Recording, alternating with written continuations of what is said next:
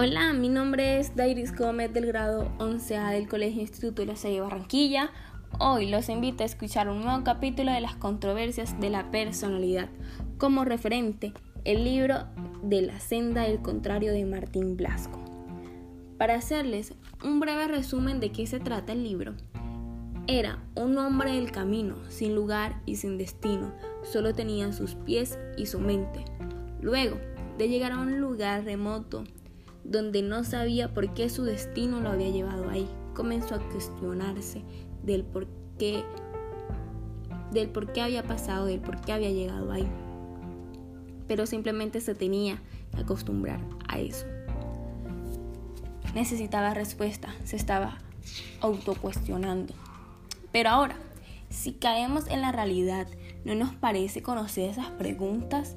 Del cuestionarse el que soy, el que seré, en qué fui, en quién me convertiré, en la necesidad de saber mi destino y el miedo de la incertidumbre del tiempo que pasa.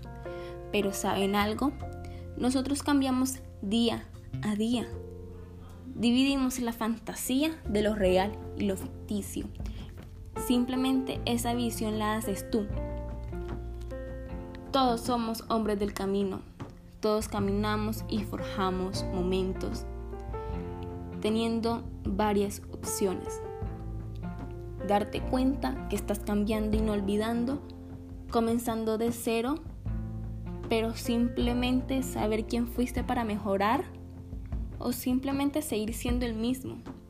Pero ese mismo solo es una palabra, porque como dije, día a día cambiamos en cualquier pensamiento, sentimientos o a cualquier acontecimiento que no te sientas a gusto.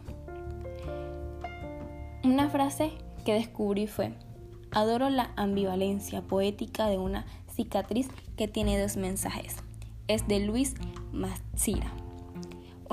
un aprendizaje que tuve yo fue, el hombre no solamente tiene hambre de comida, sino de respuestas a sus preguntas, de acontecimientos que cambian que hacen simplemente único.